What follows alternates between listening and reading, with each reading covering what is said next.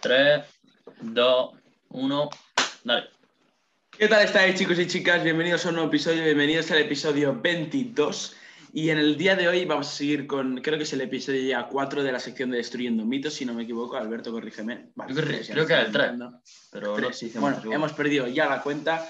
Entonces, como sabéis, eh, os comento un poco para aquellos, a los nuevos, que no la hayan escuchado nunca un episodio de Destruyendo Mitos, que os recomiendo encarecidamente que vayáis a escuchar los anteriores, porque, bueno, eh, seguramente muchos de los mitos que hemos comentado, vosotros no sabéis que son realmente mitos. Y bueno, como digo, no solo comentamos que el hecho de que es un mito y que no es verdad, sino justificamos el por qué es un, mito y no es una realidad. Entonces creo que es bastante interesante y como digo, los anteriores episodios pueden venir de fábula, pero aquí estamos para explicar este episodio y en el día de hoy, como sabéis, eh, bueno, se explicamos tres mitos eh, que ahora mismo os comentaré eh, cuáles son, de los cuales eh, explicamos, el, como comentaba hace nada, es el por qué son mitos y no son una realidad. Entonces, os voy a, antes de nada, Alberto, si quieres comentarnos un poco los tres mitos de los que vamos a hablar y si te parece, ves explicando el primero. Vale, bueno, vamos a hablar de tres mitos. Uno que sería más, más es mejor, es decir, cuanto más seria cuanto más repega, siempre va a ser mejor. Otro que sería sobre si el azúcar de por sí engorda. Y luego otro que ya sería uno muy tipicazo, que ya vamos diciendo de hacerlo un tiempo, y es que los carbohidratos o la pasta, ya sabéis, lo típico dicen la abuela y mi madre, eh, antes de dormir engorda, ¿vale? Así que vamos a hablar un poquillo sobre esto, y si quieres, Nico, voy empezando con el primero. ¿Le doy yo caña al primero? No, si quieres empiezo yo, a mí me da igual. Dale, dale, dale, dale caña. Pues bueno, eh, Siempre habrá, siempre, bueno, yo sí he escuchado bastante y es que hay mucha gente que dice más, más, más, más, más y más es mejor. A ver, más siempre no es mejor. Suele ser mejor, pero no siempre es mejor. Hay, un, hay una gráfica que claramente como estamos en formato podcast no lo puedo explicar, pero es una especie de U invertida. Es decir, tú puedes ir aumentando tu volumen de entrenamiento, tu rep, aumentando la dificultad de tu entrenamiento hasta cierto punto para que sea eh, eh, lo más efectivo posible. Ahora, si te pasas de ese punto, es decir, si te pasas de, de fuerza, o sea, de, dureza de entrenamiento, mm. a partir de ahí, más que eh, seguir mejorando, tu rendimiento va a empezar a empeorar. No va a empeorar de forma drástica, pero no va a conseguir tu mayor resultado. Es decir, si por ejemplo tú puedes meter a lo mejor tres series de, no sé qué decirte, eh, dominada RIR 1, vale, y me dice, bueno, pues está bastante bien, una dominadita, pim pam, eso que te lleva, pero también me puede venir un señor y me dice, vale, pues no hagas 3, haz 15. Hostia, hostia, 15 series de arriba 1. Aparte que no va a poder hacerla, eh, es una barbaridad y más que, claro, más que seguir mejorando va a empeorar, porque aparte que seguramente, contra toda probabilidad, a no ser que sea un dios, mm, la técnica va a empeorar. Aparte de eso, la percepción del esfuerzo va a empeorar, va a salir mucha menos reps y ese volumen de entrenamiento, es decir, esas series que ya están con técnica mala, que se le llama, si no me equivoco, era trash, eh, trash volume, o sea, volumen basura. Eh, eso ya, aunque sí, están metiendo estímulo, pero su propio nombre indica basura, es decir, al fin y al cabo es innecesario. No, no, era, no era trash, trash volume, pero sí, era un nombre así, no, sé cómo era, sí, Mikey Raeter lo dice. Sí, era algo así, pero refiriéndose a algo de volumen basura, volumen prácticamente ya eh, residual, que ya no se necesita. Sí, eso es, eso es, residual, y, eso sí, por, por, tanto, tenéis que tener en cuenta que hay, un, hay cierta zona una, que se le llama la Golden Zone, que es básicamente la zona en la que se sacan los máximos beneficios. Que supongo que Nico querrá hablar un poquito sobre eso. intermedio. Sí, justo esto de la Golden Zone, que al final eh, tú tienes una infografía, si no me equivoco, de las primeras que subiste, hablando sobre esto. Así que, bueno, si esto os interesa, podéis ir al, al Instagram de Alberto, Alberto TRN, todo junto en minúsculas, y, y podéis ir eh, a las primeras publicaciones que subió y tiene una infografía ahí hablando justo de esto, que me acuerdo que lo subió. Em, y deciros que también, una cosa que no ha comentado Alberto, pero bueno, se la deja entre cámara como el RIP, para que la diga yo, eh, es el tema de que eh, al final, si nos pasamos, ya sea de volumen de entrenamiento, a lo mejor nos pasamos de intensidad, porque todas las series las llevamos al fallo y a lo mejor eso no nos interesa, al final estaremos mermando nuestras capacidades de recuperación, nuestra capacidad de recuperación. Esto al final es por lo realmente importante, por lo que más no es mejor. Eh, tenemos que respetar siempre el poder recuperarnos, recuperarnos mediante el sueño, mediante el descanso, tener un buen descanso, o sea, dormir bastantes horas y que esas horas sean lo más de calidad posible Em, estemos en un superávit calórico, en un superávit energético, como lo queráis llamar. eh, y también poder manejar de nuestra mejor manera todo lo que esté a nuestro, a, nuestra, ¿cómo decirlo?, de nuestra mano eh, para poder, como os digo, mejorar nuestro estrés, poder eh, no tener tanto estrés, que al final esto es algo que importa muchísimo, también relacionado con el colesterol, que esto es una cosa que tenemos pendiente hablar sobre el estrés, que siempre lo decimos, pero nunca nos metemos más a fondo. Pero bueno, ya será para otros podcasts. Entonces, como digo, es muy importante el hecho de respetar, el hecho de sí, tener un estímulo importante en el gimnasio, pero posteriormente recuperarnos y respetar las variables que nos permiten recuperarnos de esa fatiga y ese estímulo dado en la sesión de entrenamiento con cargas. Sí, totalmente de acuerdo.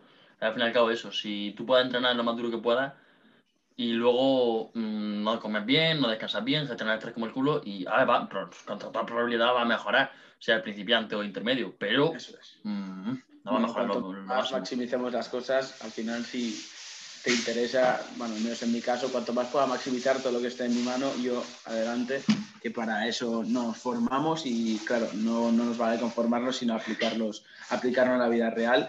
Entonces, si te parece, Alberto, ves dando caña con el segundo mito, que es sobre el azúcar, mito muy, muy mito, tanto este como el último. Claro. El azúcar nos engorda. Dale caña.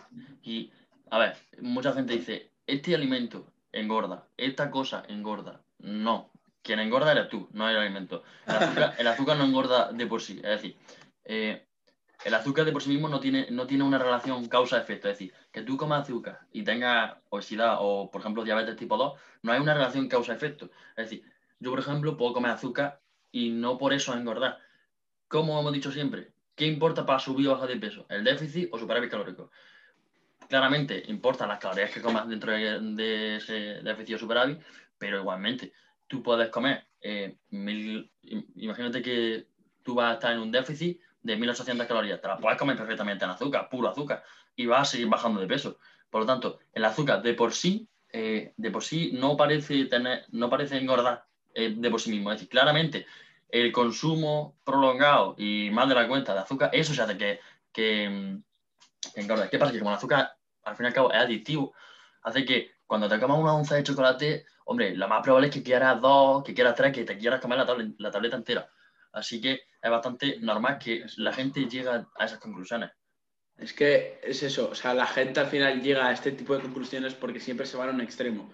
No se van al punto intermedio, al punto, eh, a lo óptimo sería, entonces, claro, ya dicen, ah, como tú bien has comentado, Alberto, es algo bastante adictivo, entonces, claro, al ser adictivo, al final se nos va la ingesta de azúcar por los aires y ya decimos que es malo. No, no, para nada. Incluso es bastante beneficioso, no sé si te lo, vamos a comentar en este mismo episodio, y sobre todo para personas con una actividad física diaria muy elevada. O sea, no, no, es de extrañar esto de, por ejemplo, futbolistas eh, que tomen algo de ingesta de azúcar mediante X alimento en el descanso o que se han visto estudios, que me da rabia decir se han visto estudios y ahora no decir los estudios, pero es que ahora no me acuerdo de quién fue. Dime, sí, ahora, ahora, le, ahora, das caña a uno, pero no sé si está relacionado con esto 100%, no sé. No, no, no. Vale, pues por eso, no, no, ya lo sé, porque ya sé que no, por eso mismo lo decía. Entonces, ya os digo, esto al final puede potenciar hasta nuestro, en la, en la disciplina, independientemente de cuál sea la disciplina deportiva, que nos está ayudando, nos está beneficiando a esa disciplina que estamos, que estamos practicando. Y, aparte esto se puede ver en una especie de revisión que se hizo entre 1980 y 2013, y hace nada, eh, que la realizó, mm, lo voy a decir en inglés porque en español no sé cómo se dice, se llama CDC eh, Enhanced eh, Service, es decir, como una especie de...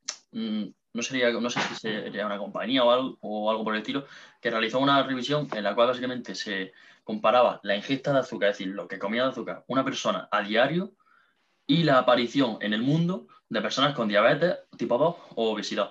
Y se puede observar que en torno al año 2001 o así, empezó a decaer la ingesta de azúcar y al contrario de lo que se pensaba, es decir, pensaron, vale, estamos comiendo menos azúcar, por lo tanto vamos a ser menos obesos. Pues justo al contrario, aunque cayó la ingesta de, azúcar, la ingesta de azúcar diaria, los, ratios de obesidad y de diabetes tipo 2 eh, bueno, aumentaron una barbaridad hasta el punto en el que estamos hoy en día. Que sí, que seguimos comiendo azúcar, claramente. Pero no hay una relación directa, como he dicho anteriormente. Y es que hay algunos, eh, hay algunos investigadores y, sí, bueno, autores como Alan Aragon, que tiene un artículo hablando sobre él en su página web. No estoy seguro, pero sería alanaragon.com, creo que directamente es su página web eh, que aconsejan que, de hecho, se tiene que tomar en un, adulto en torno a unos 100 gramos de azúcar diario, pero, pero, dentro de esos 100 gramos, la mitad tendría que ser eh, fructosa, que sería lo que muchos conoceréis como el azúcar bueno, el azúcar de la fruta y demás. Ahora, también hay otros autores que en vez, de, decir 100 gramos y demás, ya directamente dicen un porcentaje de las calorías de la dieta. Es decir, en torno al 10% de la dieta está compuesto por azúcar. Por lo tanto, el azúcar no es el demonio. El que lo hace un demonio eres tú que te comes una tarta todos los días. Eso es diferente. Eso es. Entonces, ya creo que han quedado claros estos dos primeros mitos y vamos a pasar y, si quieres, empieza tú a darle caña, Alberto, que sé que este tema te mola, a que los carbohidratos, ay, quiero hablar, los carbos, los carbohidratos, los hidratos engordan antes de, antes de irte a dormir, justo la, cena o la recena. No sé, no soy tu único, pero a mí, por ejemplo, de pequeño me lo decían y alguna vez me lo siguen diciendo, y es que no comas pasta por la noche que engorda. Mm. Alguna vez me lo han dicho que no. No, de pequeño no, ahora también, tranquilo. Pero, pero bueno, es que este mito está basado, o sea, esto, sí, básicamente este mito se fundamenta en el pensamiento de que el metabolismo por la noche, al, al dormirte, el metabolismo se ralentiza. Y ahora me decís, vale, pero es que tiene toda la lógica si se ralentiza. Vale, tiene toda la lógica. ¿Cuál es el problema? Que el metabolismo no se ralentiza por la noche.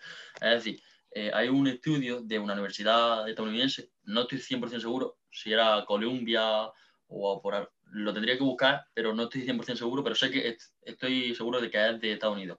Y básicamente comprobó que esto no es así. Es decir, que de hecho había sujetos eh, obesos que sí se le ralentizaba un poco, pero a sujetos con un peso normal, como al final como nosotros, eh, de hecho se, aumentaba ligeramente. Por lo tanto, al fin y al cabo, no, no se ralentiza el metabolismo. Por lo tanto, entonces los carbohidratos engordan antes de dormir. No, un carbohidrato te engorda lo mismo a las 10 de la mañana que a las 2 de la noche.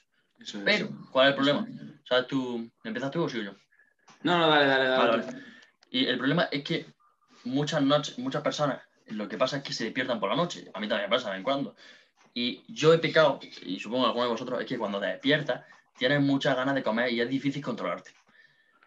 ¿Qué pasa? Que a la hora de la gente que trasnocha, que se duerme a las 2 de la mañana, 3, 3 de la mañana, lo normal es que no te duermas estando en la cama normal. Lo normal es que te duermas comiendo, viendo alguna serie. Y eso que provoca que si te comes algún tipo de carbohidratos, no es que los carbohidratos te engorden más, es que tu facilidad para controlarte por la noche eh, sea más difícil, porque aparte de que ya vienes fatigado de todo el día y necesitas descanso y no lo estás teniendo, tienes tu comida al lado, es más difícil seguir la dieta a las 2 de la mañana que a las 12 por el hecho de que ya vienes con mucha fatiga del día, mucho estrés, y no sé tú, Nico, pero a mí se me ha pasado algunas veces, y es que yo me levantaba de pequeño y iba a la despensa y cogía lo que pillaba. Al final y al cabo eso, no es que los carbohidratos engorden, es que como siempre tú engordas. Eso es, eso es. No, totalmente. Incluso esa, al final es contraproducente como, o sea, en el sentido de que incluso una ingesta de hidratos antes de irnos a dormir, aunque sea, bueno, independientemente si es cena, recena, hay gente que hace recena, eh, una buena ingesta de hidratos justo antes de irnos a dormir, bueno, justo antes, horas antes de irnos a dormir, que ya se ha visto que eh, lo, más óptimo, aunque os, va a estallar la cabeza con esto, eh, es realizar esa ingesta, independientemente si es hidratos, pero como digo, los hidratos, algo de, algunos gramos, una ingesta moderada, alta de hidratos antes de dormir, eh, va a ser beneficiosa, pero como digo, ha, de haber un tiempo antes de irte a dormir, entre las tres horas, ¿no? Comentó, eso creo que lo comentó en un post Antelm. Ah, no, bueno, sí, sí que lo comentó, que, la cena que se deje una, digestión, o sea, un margen entre tres horas, ¿no? Tres horas y media. No estoy seguro, no, me acuerdo la verdad. sí, dijo entre tres, entre tres horas y media, dos horas y media más o menos, que se deje esa, ese tiempo de digestión antes de irte a dormir y que bueno, que si esa, aparte que si esa comida, como, como estaba comentando, se realiza parte de esa comida, una ingesta de hidratos, como digo, moderada, eh, alta, tirando normal alto, o sea, moderada alta, eh, pues que al final la calidad de nuestro sueño que al final la, cantidad va a depender de las horas que duermas, pero la calidad va a mejorar. Que como siempre decimos, el sueño no es solo la, la, cantidad, si duermes 8, 10, 6 horas, sino la calidad, porque a veces que si duermes 8 horas eh, no de calidad, a lo mejor incluso puede ser mejor dormir 7 horas y que sea de calidad. Sí, totalmente. Y de hecho, Quique, eh, Quique Caromana, que lo entrevistamos hace no mucho, lo mencionamos porque él, si no me equivoco, no sé si sigue haciendo ayuno intermitente, Pero él ayunaba y, y dijo que, y claramente yo, yo, en su momento también lo hice, y es que él tomaba una ingesta de carbohidratos, o de, sí, de carbohidratos por la noche, porque eso luego por la mañana, al no tener ningún tipo de ingesta, lo que hace es que siga teniendo eh, la energía necesaria y demás.